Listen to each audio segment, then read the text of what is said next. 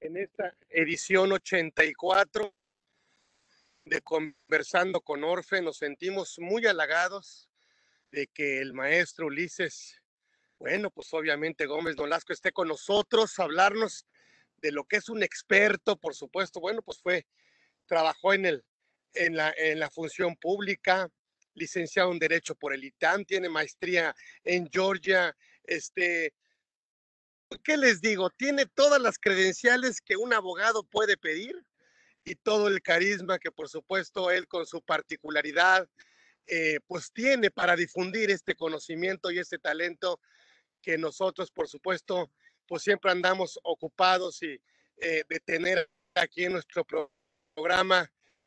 Es un gran maestro académico, es socio director, obviamente. Eh, y, y bueno, pues ¿qué más pudiéramos decir? Trabaja en TSB Legal Services, eh, sus áreas, bueno, pues obviamente la práctica jurídica, 20 eh, años como funcionario público, ocupando puestos como su procurador fiscal federal de investigaciones de la Procuraduría Fiscal de la Federación, director general de delitos financieros, coordinador de asesores en la misma Procuraduría, coordinador general de, bueno, obviamente de asuntos internacionales y agregadurías en la misma Procuraduría. ¿Qué les digo del señor maestro? Por supuesto, Ulises Gómez Nolasco, que está con nosotros en esta edición 84. Créanme, es un privilegio, es un honor tenerlo.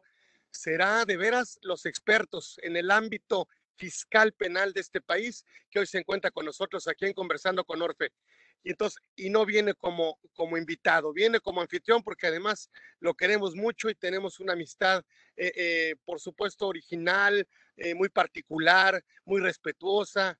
Y bueno, ¿qué más les digo? La verdad es que van a pensar hasta mal y, no, que no queremos eso. Yo me siento muy a gusto de que haya aceptado muy contento de que en esta edición 84 esté con nosotros el maestro Ulises para que nos hable. Créanme, es un agasajo de este tema de los delitos fiscales, de esta reforma pues penal fiscal, por supuesto, pues preguntarle muchísimas cosas y, y, unas de las que tendríamos que preguntarle a lo mejor muy rápidamente, pues no sé, varias preguntas que tengo, eh, el tema de, pues cuáles son los delitos más perseguidos por la autoridad fiscal, cómo se, se ven los efectos de la reforma penal 2020 en materia de operaciones simuladas inexistentes. Platícanos de la reforma del 2022 en el tema del encubrimiento dirigido a los dictaminadores fiscales.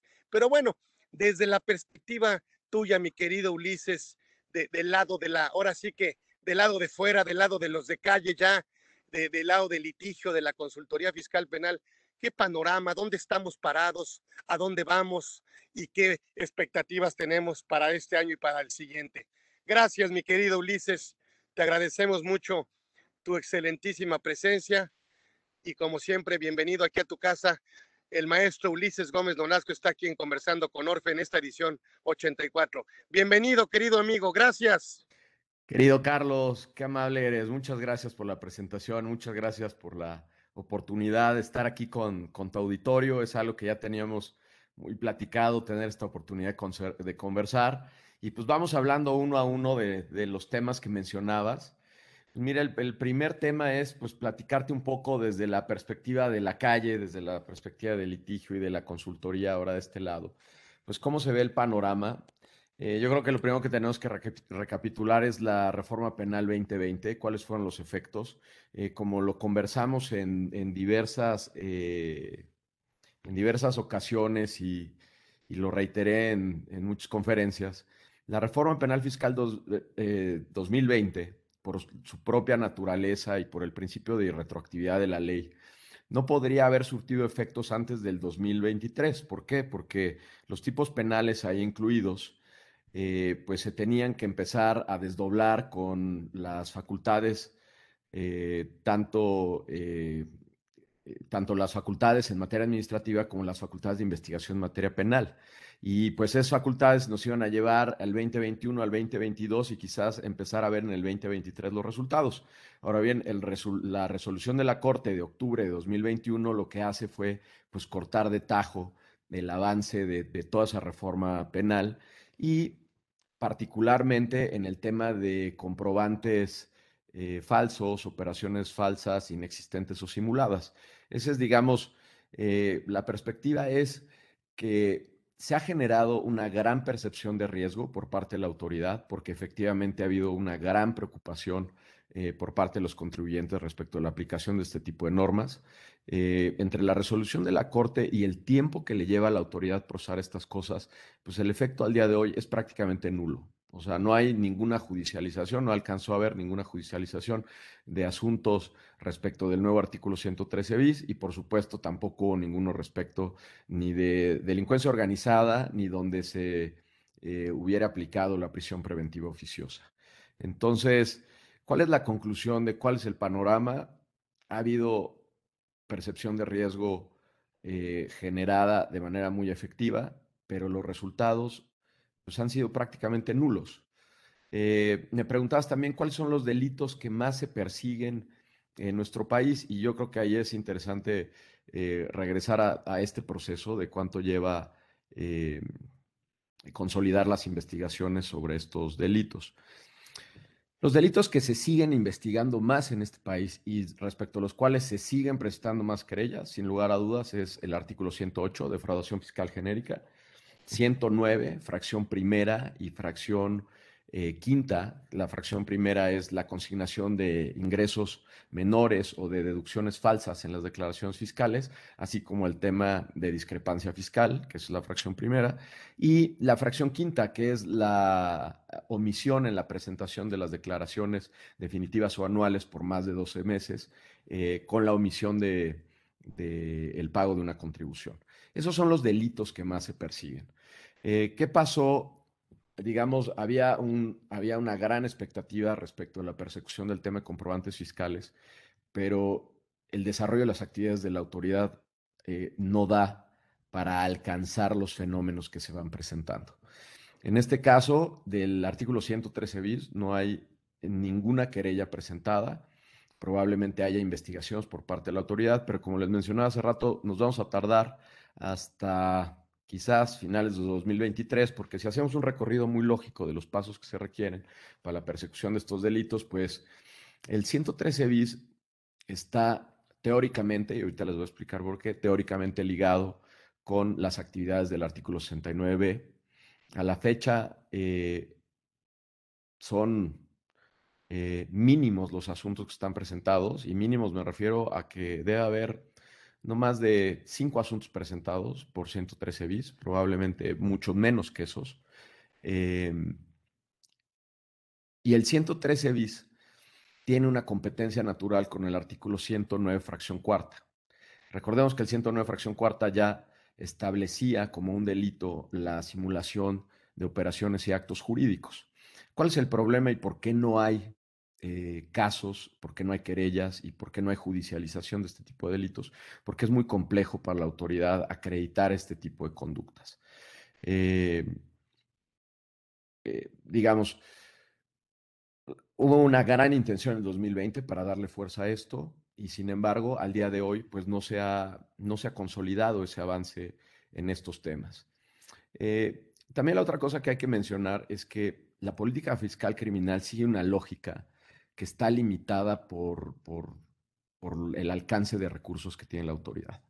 Y les voy a decir a qué me refiero. Me refiero a que las prioridades de la política criminal, sin lugar a dudas, siguen centradas en los delitos en los cuales hay un perjuicio fiscal. Y aquí es muy importante regresarnos a un análisis muy rápido de cómo están separados eh, los delitos fiscales en el código y recordar que los artículos que están previstos, los artículos, los delitos que están previstos en los artículos 108 y 109 son delitos de resultado. ¿Y por qué son delitos de resultado? Porque para la integración del tipo penal se exige la existencia de un resultado material, que en este caso es el perjuicio fiscal. En el caso de los delitos que, que, en Hacienda se denominan como delitos fiscales diversos, que digamos no es un término doctrinario, pero pues es aceptado, digamos, en la comunidad de quienes eh, vemos estos temas. Los delitos fiscales diversos son todos los delitos que están a partir del 110, del 110 al 115, donde la mayoría de esos delitos, los delitos relacionados con el domicilio fiscal, con el RFC, eh, inclusive el delito del 113 bis, son delitos que no exigen que exista un resultado material. Son delitos de mera puesta en peligro, es decir, que con la eh, mera realización de la conducta se actualizan eh, los elementos objetivos, los elementos objetivos del tipo penal. Entonces, el, el tema con, con la persecución de estos delitos es que la autoridad invariablemente le va a dar prioridad a los delitos que pueden generar una recuperación del daño generado a la hacienda pública. Y así es como si repasamos el catálogo de delitos del 108 hasta el 115, vamos a encontrar muchos delitos que nunca se han perseguido eh, en este país. Eh, y ese es el estado actual, digamos, la reforma 2020 no ha cambiado eso. La reforma 2022 tampoco va a cambiar eso. Ahorita vamos a hablar del, delito de encubrimiento. Eh, y ese es, el, ese es el panorama actual. Así es como se ve desde aquí afuera. Esos son los asuntos que hay aquí afuera, principalmente concentrados del lado de Procuraduría Fiscal, que recordemos que es quien tiene la facultad exclusiva para perseguir defraudación fiscal. Eh, solamente tenemos defraudación eh, fiscal genérica y la equiparada en lo relativo a la fracción primera y la fracción cuarta. En lo que hace a la persecución por parte del SAT, porque tiene facultades para perseguir los delitos fiscales diversos, pues principalmente está centrado en, el abandono de domicilio. Digamos, es el delito que más se persigue por parte del SAT, el, el delito que está en el artículo 110. Eh, entonces, ahora bien, respondiendo, ¿cómo se ven los efectos de la reforma fiscal 20 en materia de operaciones inexistentes, falsas o simuladas? Pues bueno, la conclusión al día de hoy es que no se ha generado un efecto real en la persecución de ese tipo de delitos. Eso no significa que no se vaya a generar al futuro, pero eso está ligado con la evolución y con el fortalecimiento de, digamos, de las áreas encargadas de eso, tanto del SAT como del Procu Fiscal, Procufiscal va a entrar, digamos, en un nuevo proceso de realineación derivado del cambio del titular. Hay un nuevo procurador fiscal. Ese nuevo procurador fiscal impondrá su sello en la persecución de este tipo de delitos, pero eso impacta necesariamente el funcionamiento de las instituciones porque cada vez que hay un cambio de titular, todo el equipo eh, requiere nuevamente saber cuáles son las prioridades, cuáles son las directrices, en qué se va a concentrar la política fiscal criminal eh, que decida imponer ese nuevo procurador y eso necesariamente va a volver a alentar todos estos eh, procesos de investigación de delitos fiscales. Es importante que ustedes tengan en cuenta que actualmente en lo que se ve en la Fiscalía General de la República, es que los asuntos que se están judicializando son asuntos que fueron presentados en 2017-2018. Es decir, estamos hablando de un desfase de aproximadamente cuatro años, eh, digamos, desde que se hace la investigación y se presenta y se empiezan a judicializar estos asuntos presentados en 2017-2018, pues ahorita es apenas el momento en el que se están judicializando. Luego entonces, cualquier reforma de las que se han promovido ahora, que pues digamos la de 2020 pues eh, que fue muy desafortunada en su confección y que en ese mismo sentido fue invalidada por la Suprema Corte de Justicia de la Nación, pues no podemos esperar ningún efecto inmediato de esa reforma, habrá que esperar respecto del artículo 113 bis. Y como les decía hace rato, el 113 bis tiene una competencia natural con el 109 fracción cuarta, la diferencia entre el 109 fracción cuarta y el 113 bis es que el 109 fracción cuarta sí existe, sí exige la existencia de un perjuicio fiscal. Es decir, sí existe, sí exige un daño al erario público para la conformación del tipo penal, mientras que el 113 bis son delitos eh, de mera conducta. Ahora, otro tema que es fundamental mencionar es la relación del 113 bis con el artículo 69. También es importante que los contribuyentes y que los asesores sepan que la relación entre las conclusiones que haya en el 69B son completamente independientes de la investigación y los elementos que se tienen que aportar para la persecución de un delito conforme al 109 fracción cuarta del Código Fiscal o conforme al 113 bis, ambos relacionados con operaciones o actos inexistentes, falsos o simulados. ¿Y por qué es así? Porque el estándar probatorio eh, es diferenciado y está también relacionado con la independencia de jurisdicción. ¿Qué significa esto? La independencia de jurisdicción significa que los elementos que hayan sido valorados dentro de la instancia administrativa no pueden ser tomados de manera automática en la instancia penal y viceversa. Es decir, cada uno de los procedimientos requiere el acreditamiento de los elementos para determinar, eh, digamos, la existencia de una obligación en la parte administrativa o la existencia de la responsabilidad penal en la otra, pero requiere el, acreditamiento de los elementos conforme a las propias reglas de cada vía, es decir, conforme a las propias reglas de la materia administrativa o conforme a las propias reglas de la materia penal, que establece un estándar de prueba mucho más libre, pero mucho más alto para generar una condena. Luego entonces, las constancias que se generan derivadas de un procedimiento del 69 no pueden servir de manera automática para iniciar un procedimiento penal, sino que requieren ajustarse y requieren verificarse eh, que todos los elementos efectivamente se encuentren alineados con los principios del derecho penal. Eh, esto significa que una serie de presunciones, que es en mucho de lo que se basa las conclusiones del 69 y que se basa en una problemática, muy grave, que es la materialidad de los actos, donde al día de hoy los contribuyentes carecemos de un estándar mínimo en materia administrativa para poder determinar cuándo el contribuyente ha cumplido con todos los requisitos para acreditar la materialidad de un acto. Luego, entonces, si ese estándar no existe en materia administrativa, eh, pues tampoco existe por mayoría de razón en la materia penal, que digamos el 69 no es nativo de la materia penal, sino es nativo de la, de la materia administrativa.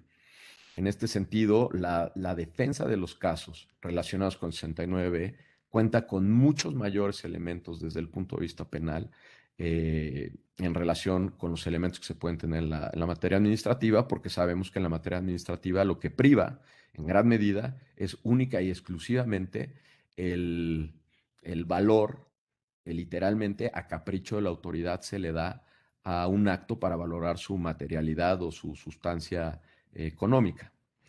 Eh, entonces, en conclusión, hablando del, de qué es lo que esperamos desde el punto de vista penal, pues no esperamos en el corto plazo que la autoridad tenga las herramientas para, para desarrollar estos procedimientos en el corto plazo. Yo creo que es un gran reto para la autoridad todavía el combate de la emisión de este tipo de comprobantes y eh, se requiere un trabajo legislativo mucho más profundo del que se hizo en 2020 y se requiere también eh, que, digamos, la estabilidad institucional también le brinde las bases a la autoridad para poder perseguir este tipo de delitos. Eso, digamos, es el panorama general de, cómo se ve desde el, ejercicio libre de la profesión, desde el punto de vista del litigio, de la consultoría, de los asuntos que vemos, de lo que comentamos con colegas y de lo que vemos en la experiencia práctica. Esto es lo que vemos de los delitos fiscales hoy en día. Y pasemos ahora a un tema que fue de particular preocupación, eh, que fue en la reforma penal 2022, que fue la inclusión del tipo penal de encubrimiento dirigido a dictaminadores fiscales. Eh, vamos a empezar por recordar qué es lo que se modifica en el artículo, en el artículo 96 del Código Fiscal. Permítanme leerlo. Se adicionó el artículo 96 del Código Fiscal con una fracción tercera. Eh, y esa fracción tercera señala lo siguiente. Dice, cuando derivado de la elaboración del dictamen de estados financieros, el contador público inscrito haya tenido conocimiento de un hecho probablemente constitutivo de delito, sin haberlo informado en términos del artículo 52, fracción tercera, tercer párrafo de este código, incurrirá en el delito encubrimiento. Ese es el, ese es el tipo penal. Ahora bien, ¿qué es lo que dice el artículo 52, fracción tercera, tercer párrafo?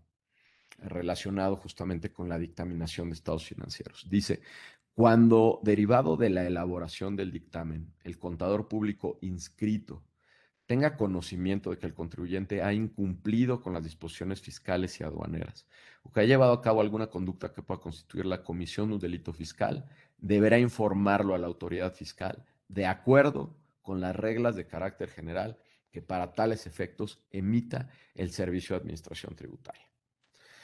Ok, sentada la base de cuál fue la modificación, les voy a expresar ahora cuáles son los retos que tiene la autoridad y por qué, desde mi punto de vista, este tipo penal no va a generar tampoco ningún efecto. Eh, bueno, genera un efecto de percepción, pues sí lo generó, sí lo generó en las Big Four, sí la generó en la comunidad de dictaminadores, efectivamente sí genera un efecto de percepción, pero me estoy refiriendo a que no va a generar un efecto de persecución eh, real, o al menos el efecto de persecución eh, deseable eh, que, conlleva o que, o que se espera de una reforma legislativa. Hablemos primero del delito de encubrimiento. El delito de encubrimiento es un delito que tiene un carácter autónomo en la medida en que no es complementario de otro tipo penal, pero si bien no es complementario de, otro tipo penal, es importante mencionar que el delito de encubrimiento exige para su existencia que haya un delito previo. Es decir, se tuvo que haber cometido un delito previo para que el sujeto encubridor efectivamente pueda desplegar la conducta típica del encubrimiento. Si no hay un delito previo, no puede haber encubrimiento. En otras palabras, si el encubridor participa del delito previo, en este caso pongamos un ejemplo, si el encubridor participa de la defraudación fiscal, luego entonces no puede ser encubridor, sino tendría que eh, entrar en alguna de las otras formas de participación del delito y podría ser eh, coautor o podría ser cómplice del delito, pero no podría ser encubridor y cómplice al mismo tiempo.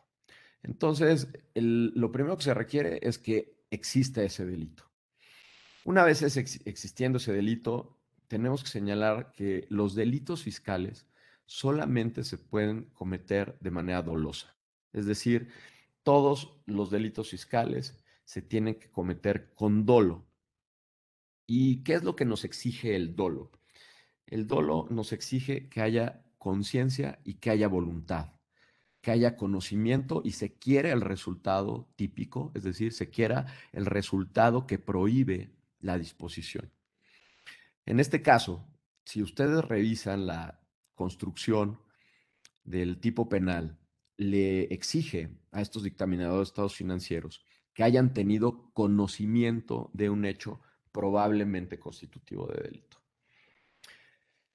Dentro de la Dentro de la teoría del delito, para la integración del tipo penal existen tres tipos de elementos fundamentales, los elementos objetivos, los elementos normativos y los elementos subjetivos, donde los elementos objetivos son generalmente los elementos que se perciben por los sentidos, es decir, la conducta que es eh, directamente percibida y entendida por cualquiera, eh, eh, digamos, por, por, cualquier sujeto común.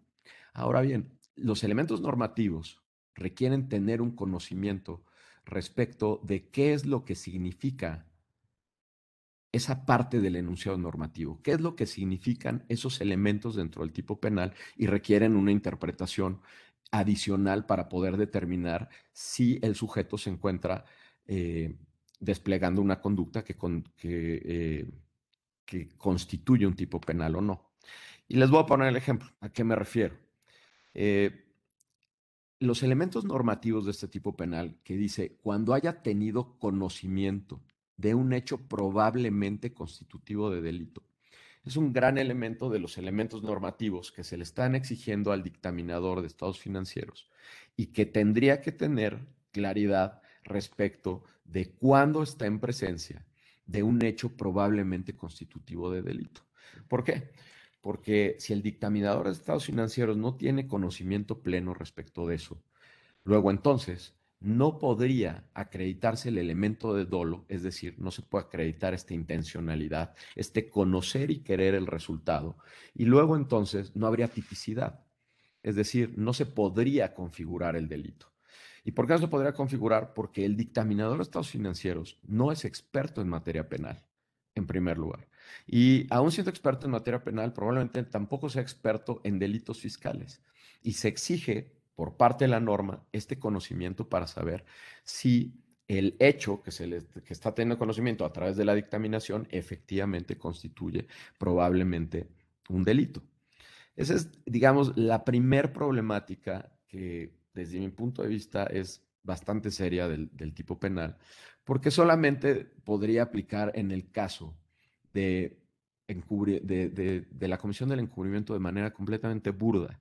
Es decir, que efectivamente haya un pacto entre el dictaminador eh, de estados financieros y el cliente, que efectivamente sea un facturero y que, digamos, toda la contabilidad y toda la información que se le presenta no tenga el mínimo asidero fáctico, el mínimo, digamos, la misma relación la mínima relación con las operaciones, con los antecedentes, con el objeto social, eh, digamos, con una serie de elementos que eh, permitan acreditar que efectivamente el hecho ilícito era tan claro que no se requería el conocimiento técnico para la determinación, para determinar que se estaba ante la probabilidad de un hecho ilícito.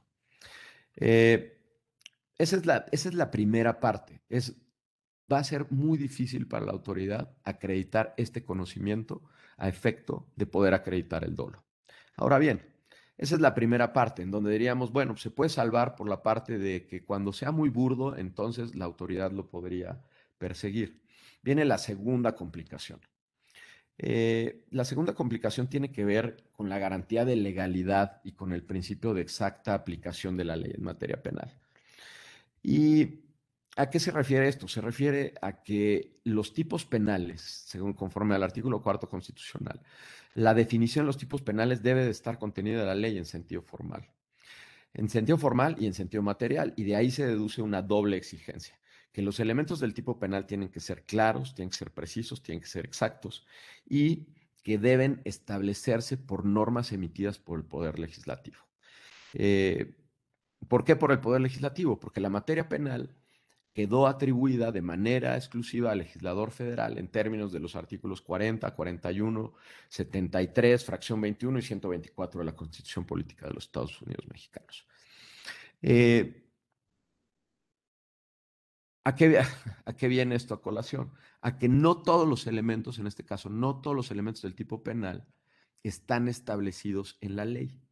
¿Y a qué elemento me refiero? Me voy a volver a leer cómo está construido el tipo penal y al elemento que me refiero es que dice que para que, para, digamos, uno de los elementos del tipo penal dice que cuando derivado de la elaboración del dictamen el contador haya tenido conocimiento, de hecho probablemente constitutivo de delito, dice, sin haberlo informado en términos del artículo 52, fracción tercera.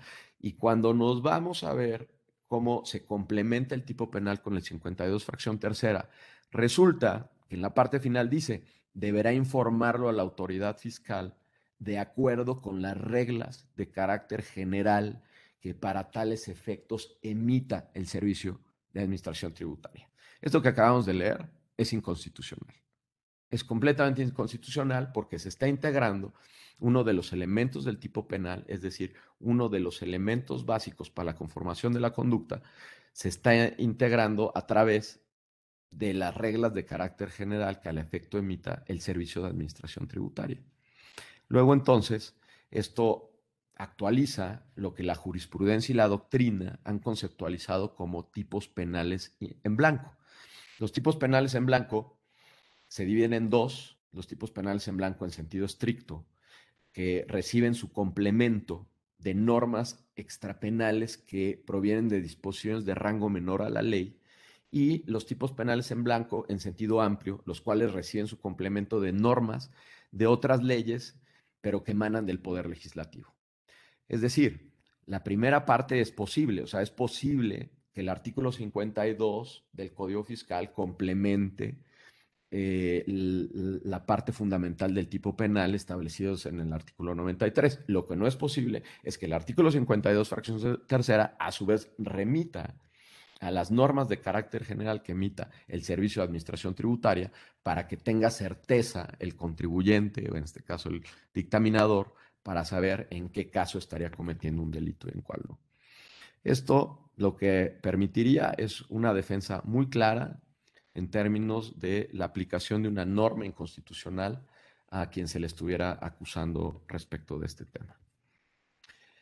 Eh, ¿Cuál es el otro, cuál es el otro efecto en, Digamos, ¿cuál es el otro tema a considerar en relación con este, con este tema del delito encubrimiento?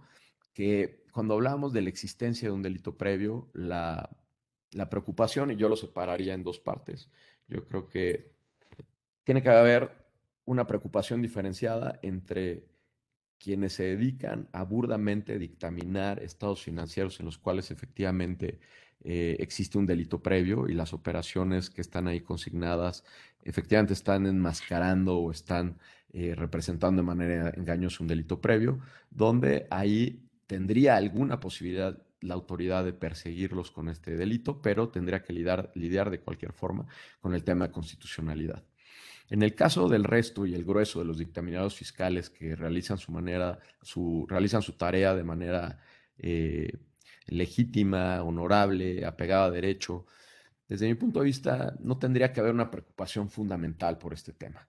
En el caso de las grandes empresas dictaminadoras, lo que sí sería necesario y sería importante es verificar sus contratos, verificar cuáles son las operaciones que tienen un mayor riesgo de que al momento de que ellos conozcan por primera vez la dictaminación de esas operaciones, traigan atrás algunas otras eh, eh, características o elementos respecto de los cuales ellos no tengan certeza si efectivamente constituye un delito o no. Y eso implica revisar sus contratos, revisar sus procesos, revisar manuales y ajustar todo para de alguna manera mitigar el riesgo de verse involucrados en este delito, porque hay algo que es fundamental. Una cosa es que no se vaya a llegar a una sentencia y otra cosa es que no pueda formularse una querella en contra de alguno de estos dictaminadores. Eh, esa es una diferencia que es muy importante, porque el hecho de que se tenga una salida jurídica y una defensa no significa que la autoridad fiscal no tenga la posibilidad de formular la querella y tratar de perseguir eh, alguno de estos profesionistas en relación con este tema. Entonces, eh, la parte de mitigación de riesgos, de prevención de riesgos, me parece que es válida. La parte de la preocupación respecto al resultado final, me parece que, eh, digamos, quien aterrorice y ande preocupando a los dictaminadores fiscales, pues carece de razón por todas las razones que, que aquí yo les he expuesto. Entonces, me parece me, parece que hemos abarcado todas las, todos los temas que comentamos, que comentó Carlos hace rato, eh, que esto les da una perspectiva general de dónde estamos en este momento en materia de delitos fiscales. Eh, y la parte fundamental sigue siendo la parte preventiva, la parte del cumplimiento. También les debo platicar desde mi experiencia que más del 50% de los casos que vemos ya en materia penal provienen de una mala atención y de, una, y un, de un descuido absoluto del momento en que la autoridad ejerce sus facultades de comprobación. En muchos de los casos que vemos no hay atenciones a las auditorías, no hay atenciones a los requerimientos de la autoridad y justamente de la deficiente atención o contestación de esos requerimientos es conforme se van haciendo más grandes los problemas hasta llegar al, al tema de las querellas. Eh, me parece que no habría nada más que agregar respecto a estos temas, estimado Carlos. No sé si, no sé si estás todavía por ahí. Y no sé si hubiera algún tema adicional que valiera la pena que comentemos ahorita. Creo que me fui un poco rápido, si me voy muy rápido, una y media. Pero, y también si hubiera alguna pregunta del público, encantado de la vida de contestarla. Eh, quedo a sus órdenes. Si es que hay alguien ahí.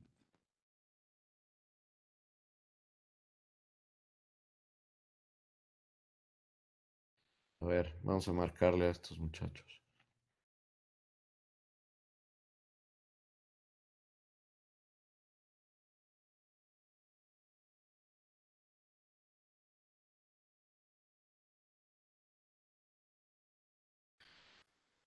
A ver, voy aquí. Revisar en el chat. No sé si hay alguna pregunta del público algo. Dice, a ver, Francisco Javier Saucedo, ¿qué opinas de que la misma firma de auditores te vende tax planning con riesgos, pero no lo revelan? Este. Sí, ya. No sé, dónde, no sé dónde se fue Carlos, pero bueno, aquí le vamos a seguir porque tenemos una hora. Este. Tenemos una hora, esto, pero aquí hay una pregunta.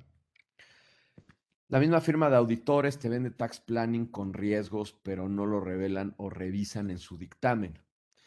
Eh, es, es interesante la pregunta por uno de los efectos que se van a generar, que es el incremento de los costos de la dictaminación fiscal. Desde luego que, digo, a pesar de lo que les acabo de mencionar, la percepción general es que la dictaminación fiscal tiene un incremento en sus riesgos derivado de esta reforma y sin lugar a dudas se van a incrementar los costos para cubrir esos riesgos por parte de los dictaminadores. Yo creo que en este caso, donde la misma firma de auditorías es la que vende tax planning, pues no habría justificación para incrementar el riesgo porque pues ellos mismos serían los responsables de la, de la planeación fiscal que le hayan ofrecido al cliente.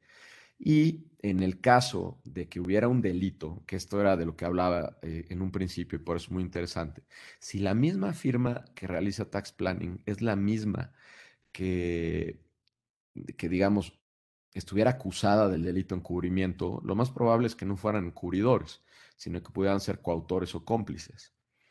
Eh, ahora, lo que van a decir es, bueno, no son las mismas personas porque son distintas áreas. El riesgo ahí es que eh, la autoridad pueda iniciar un asunto por responsabilidad penal de la persona jurídica y entonces si están involucradas las dos áreas, pueda acusar de defraudación fiscal a la persona jurídica, que esa es, digamos, la parte importante de la tarea eh, de prevención en materia de revisión de contratos, de manuales, de, poder hacer una, un análisis matricial de dónde están los riesgos respecto de qué clientes, de clientes viejos o clientes nuevos. Em, digamos, ese análisis que se tendría que hacer es lo que, digamos ya, perdón, es lo que se tendría que hacer para poder determinar dónde está parada la firma.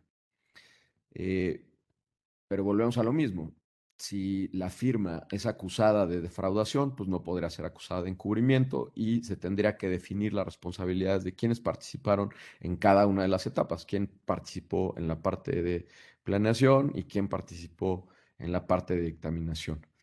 Eh, no sé, Francisco Javier, si con eso, digamos, te pueda, te pueda responder a tu, a tu pregunta. Este, y pues sí, efectivamente no lo revelan o revisan en su dictamen, pues si no lo revelan, ellos asumen la responsabilidad y con ello, eh, al no revelarlo y firmar el dictamen, pues con eso estaría eh, cometiendo el delito. Este, eh, Carlos Sainz, muchas gracias, muchos saludos para ti. Este, muy bien, no sé si hubiera alguna otra pregunta al público, digo, ya sea de estos temas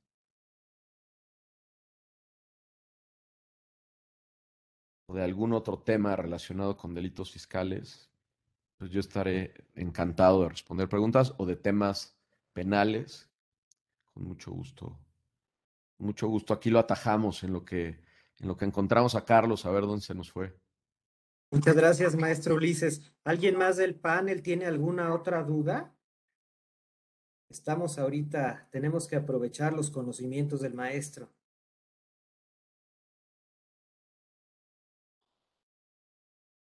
Aquí ya hay unas preguntas, maestro Ulises. Dice, ¿En el chat? Yo se la leo. ¿Cómo puede protegerse un contador ante todas estas obligaciones fiscales? Uy.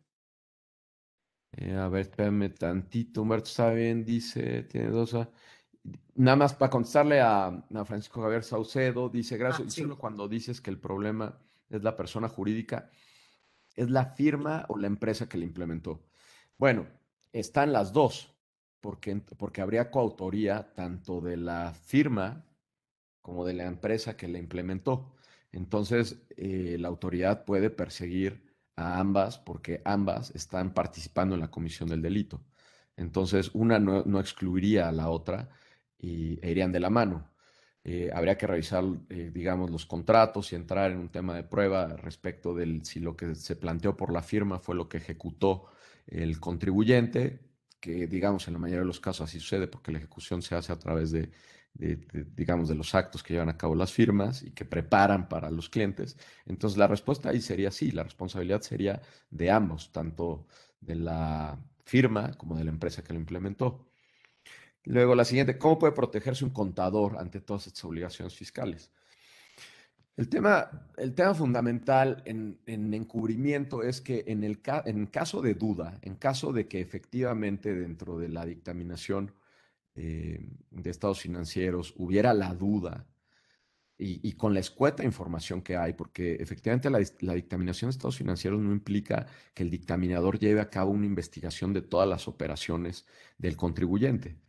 Eh, la dictaminación de estados financieros tiene un, un objetivo completamente limitado a la determinación de eh, el apego a la normativa administrativa y fiscal, pero no así a la investigación de la comisión de una conducta delictiva. Entonces, yo creo que la forma más eficiente de protegerse es, eh, en el caso de duda, voltearse con un especialista para que efectivamente analice si los elementos que se encuentran ahí son constitutivos de un delito, si efectivamente se tiene que eh, presentar este aviso a la autoridad fiscal, digamos, para estar del, del lado seguro, donde se haya dado cumplimiento, aunque sea una disposición inconstitucional y, defectuosa, pues se haya dado cumplimiento con ley de la norma y eso sirva de defensa en caso de cualquier consecuencia y cualquier persecución.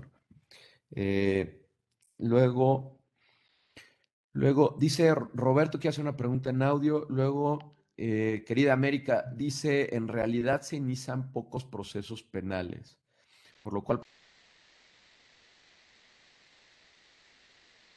Efectivamente, digamos, el, avance ha sido poco y el, camino de la política fiscal criminal tiene que estar enfocada a iniciar pocos procesos penales con efectos disuasivos importantes, pero se tiene que, irse complementando esa política fiscal criminal con una serie de medidas de eficiencia recaudatoria. ¿A qué me refiero? Me refiero a que la política fiscal criminal no puede llegar a suplantar la eficiencia recaudatoria del lado administrativo. No se puede recaudar todo con la amenaza de iniciar procedimientos penales. Eso es altamente ineficiente porque los procesos penales, por el estándar probatorio mucho más alto, requieren más tiempo de preparación y generan un espacio de oportunidad para el contribuyente de defensa mucho más grande. ¿A qué me refiero? Tienen que ser casos mucho más contundentes en materia penal que en materia administrativa para ser exitosos. Eh, recuerdo datos de, hace, hace cuatro años, cuando todavía estaba en el cargo, cuando tenía relación con el IRS. Pues el IRS hace, en 2000, 2016, 2015, 2016, traía un índice de bateo del 93%. El 93% de los asuntos los ganaba y eso pues generaba grandes incentivos para que los contribuyentes en aquel país pues no cayeran del lado de la, de la persecución penal. Lo que sucede aquí en México es que si se desgasta la persecución penal va a dejar de servir como una herramienta de disuasión. Eso implica que la autoridad tenga que iniciar un mayor número de procedimientos penales e iniciar un mayor número de procedimientos penales genera una espiral que te hace menos eficiente.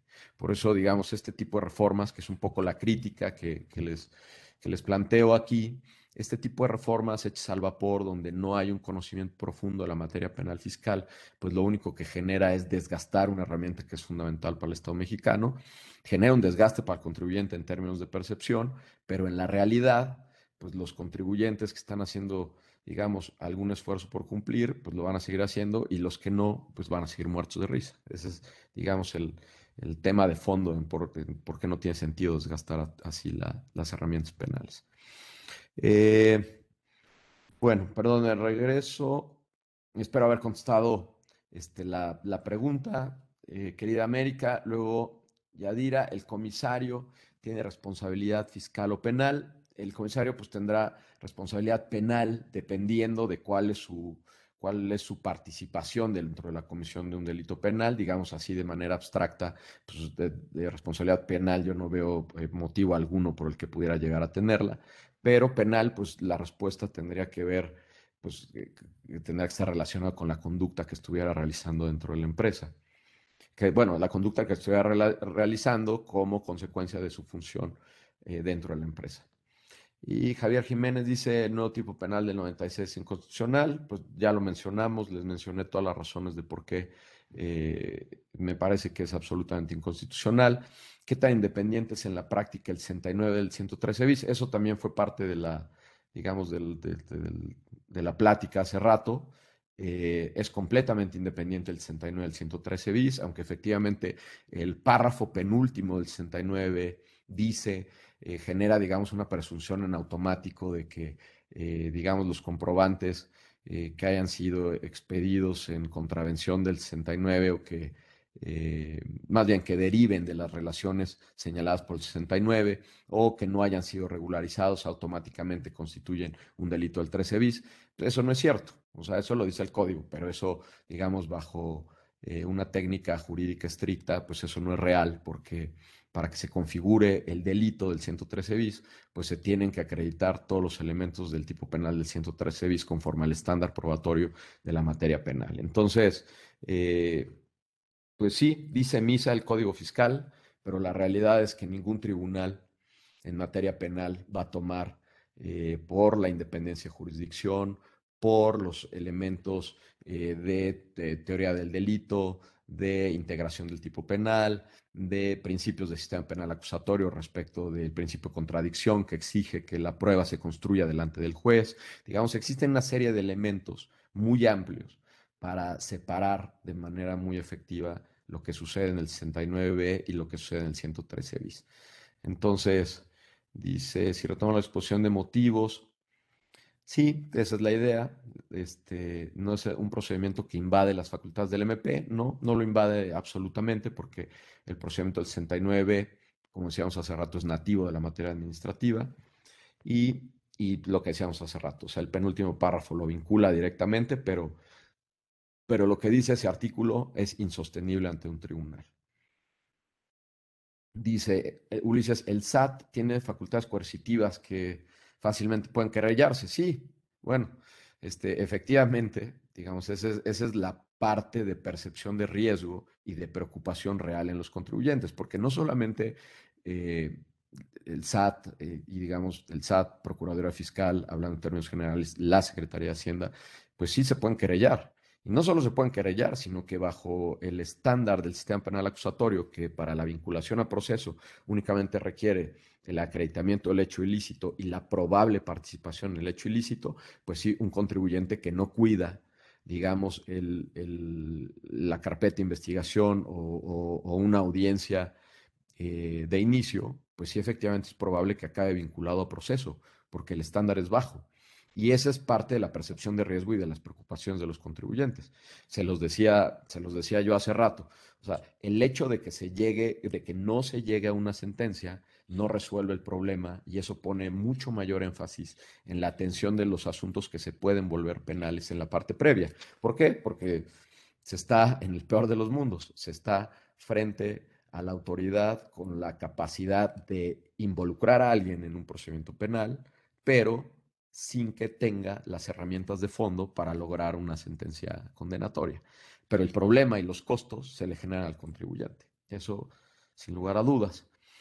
Estimado Carlos, me pones aquí en el tema de tax planning, lo cual fue una excelente pregunta. Creo que es un tema que no solo debe verse a la luz de la materia penal, sino también desde el posible conflicto ético y de interés de la firma de contadores sin lugar a dudas, además de la posible materialización de alguno de los supuestos esquemas reportables.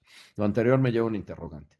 ¿El dictamen en sí mismo da cuenta per se de la situación del contribuyente dictaminado, de tal suerte que ya está revelando la posible comisión de delitos fiscales que compete al titular de la acción para calificar?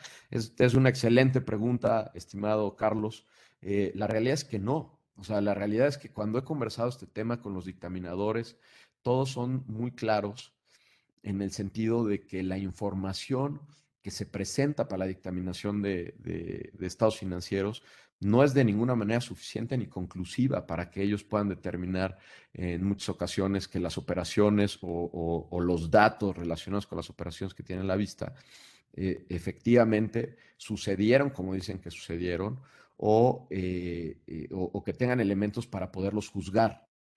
en muchos casos, inclusive entendiendo el tema de los delitos fiscales. Aún en ese caso, eh, digamos, la metodología de dictaminación de, estados financieros no alcanza para lo que la autoridad le trató de atribuir como responsabilidad a los contadores. Entonces, a mí me parece que la respuesta es no, y ese es uno de los defectos de, de la reforma de esta adición al 96 fracción tercera. ¿Qué opina de la nueva fiscalización para los beneficiarios controladores? ¿A dónde queda entonces la sociedad anónima? Eh, pues mira, esta, esta, pregunta la voy a dejar pendiente. La verdad es que es un tema donde todavía eh, no acabamos de llegar a unas conclusiones de, a dónde llega, eh, digamos, todas las nuevas disposiciones en torno a beneficiarios controladores. Entonces yo esta la voy a dejar pendiente para una siguiente plática. Y pues les agradezco a todos. Una 51, llegamos a casi a la hora. Este, veo que ya no hay más preguntas sobre, sobre temas fiscales. Perdóname, Guadalupe. dejo pendiente las de beneficiarios controladores para que podamos entrar a ese tema a fondo. Pero eh, quisiera quedarme ahorita con el tema de los, de los delitos fiscales. Y si no hubiera ninguna pregunta adicional, pues me da mucho gusto haber tenido la oportunidad de platicar con todos ustedes. Espero que la información, lo que comentamos aquí, les pueda ser de utilidad como contribuyentes, como asesores y quedo como siempre a sus órdenes y a las órdenes de todo mundo. Muchas gracias a todos por sus preguntas y por sus comentarios. Felicitaciones, se los agradezco mucho. Pues pedazo y tamaño de abogado que estuvo con nosotros. Muchísimas gracias, querido amigo. Es un privilegio tenerte en este espacio, a todas las personas que nos regalaron su tiempo, más de 100 personas, también en las redes. Entonces, bueno, pues no nos queda más que agradecerte con este pequeño, bueno, este, este reconocimiento que te lo vamos a poner ahí virtualmente para que ahí lo tengas en las diferentes carpetas que ya tienes ahí, pues eh, lo agregamos en la, en la fecha de, de marzo es la carpeta de marzo. Muchas gracias. Y ahí, hay el, reconocimiento que te lo haremos llegar, por supuesto. Pero eh, sobre todo, muchas gracias por haber aceptado muy generosamente la invitación para estar aquí con nosotros, mi querido Ulises. Eh, haces este, de este programa, la verdad, un privilegio escucharte y permítenos seguir invitándote aquí a tu casa, aquí en la comunidad Orfe, que por supuesto siempre, siempre se sentirá eh, complacido de, contar con tu excelentísima presencia. Muchísimas gracias y despedimos al maestro Ulises Gómez Nolasco que estuvo aquí en esta edición 84 de Conversando con Orfe. Vaya programa y vaya abogado, ¿eh? Tuvimos un, este es un gran día, que ahí quedará, ahí quedará por lo que no lo vieron, ahí quedará para, para escucharlo. Pero muchísimas gracias. Nos despedimos y nos vemos igual próximo miércoles en otra edición más de Conversando con Orfe. Gracias, querido. El maestro Ulises Velasco estuvo con nosotros. Gracias. Gracias a todos.